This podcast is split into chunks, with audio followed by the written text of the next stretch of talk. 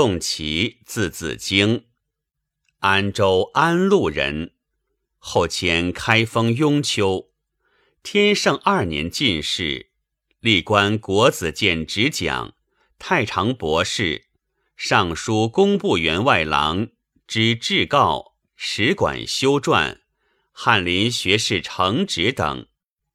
足是景文，诗词多写悠游闲适生活，语言功丽，描写生动。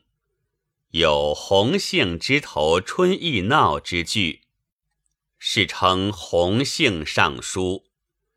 有集以义，今有清集本《宋景文集》，此有宋景文公长短句，存六首。木兰花，宋祁。东城渐觉风光好，湖昼波纹迎客照。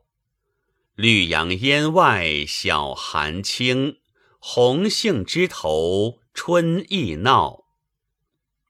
浮生长恨欢娱少，肯爱千金轻一笑。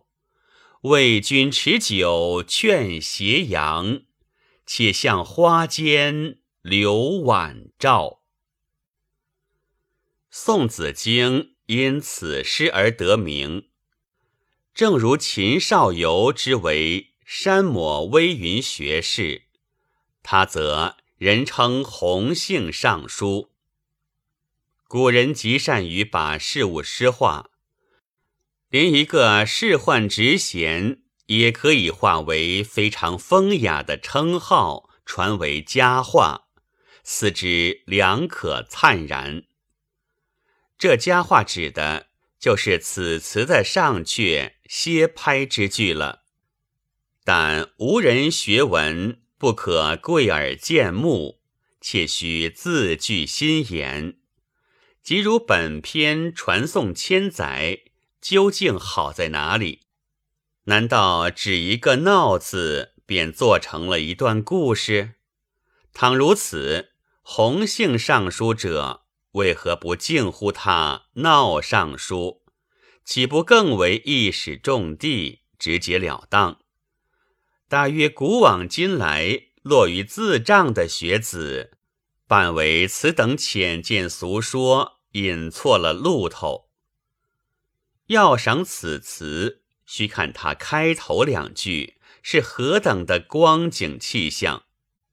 不从这里说起，直是舍本而逐末。且道词人何以一上来便说东城？普天下当时艳阳气候，莫非西城便不可入泳？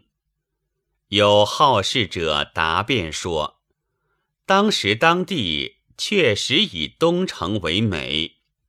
又有的说。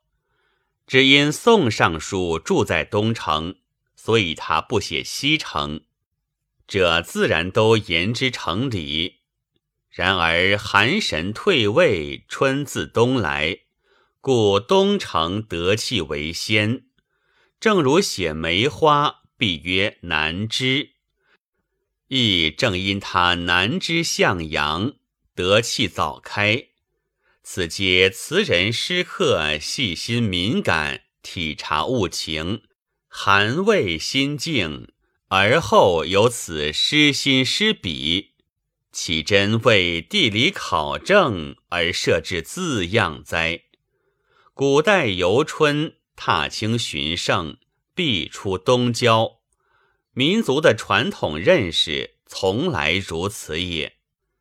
真正领起全篇精神的，有端在“风光”二字。何谓风光？词书词典上说，就是风景。科学家若来解释，定然说就是空气和阳光。这原本不错，只是忘记了我们的语文特色。它比物理化学名词定义包含的要丰富的多。风光其实概括了天时、地利、人和三方面的关系。它不但是自然景色，也包含着世事人情。正古人所谓“天气成和，风物闲美”，还需加上仁义心悦。没有了后者，也就什么都没有了。一个“见”字最为得神，说是见觉。其实那芳春美景，说到就到，越看越是好上来了。这美好的风光，分明又有层次。它从何处而开始呢？词人答曰：“我的感受，首先就眼前那春波绿水与昨不同，它发生了变化，它活起来。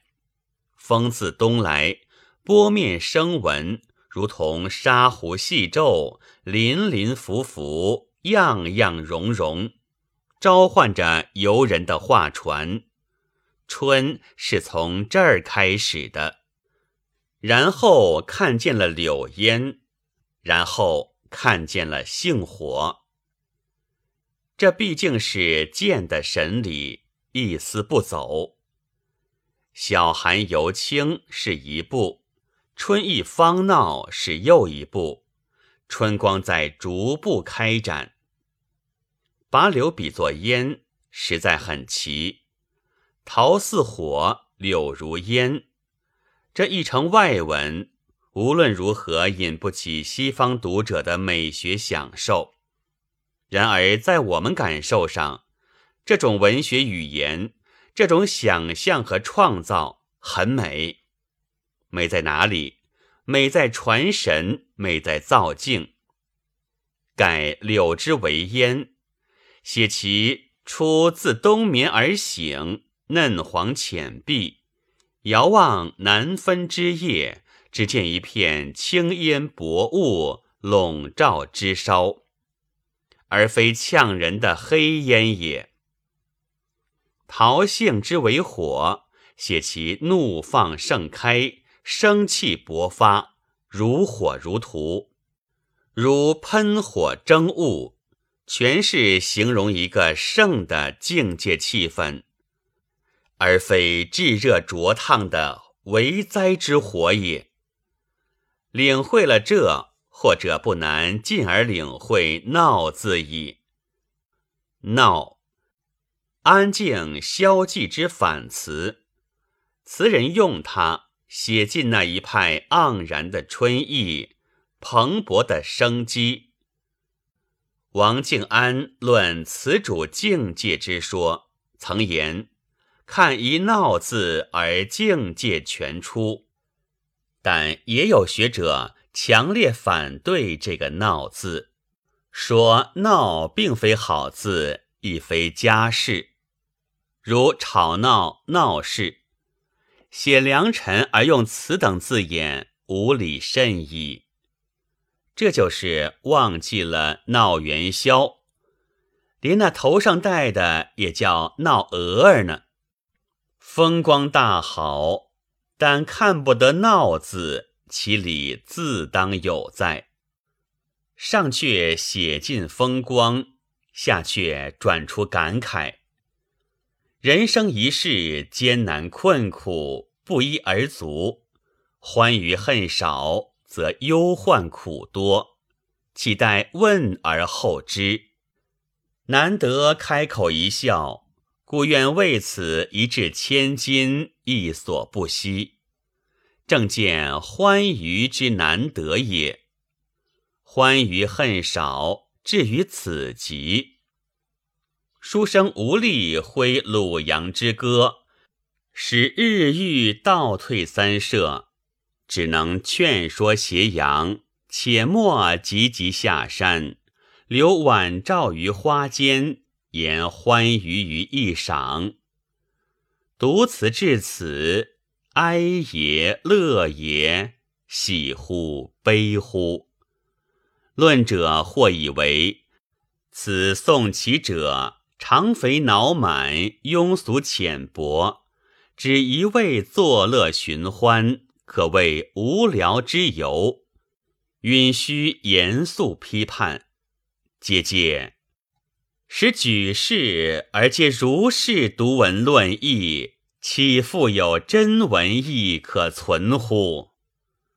洪姓尚书，莫当他是一个浅人，不知深味者流。大雁曾云：“一曲新词酒一杯，夕阳西下几时回。”面目不同，神情何其相似！岂恋物之作，实伤心之词也。本文作者周汝昌，朗读：白云出岫。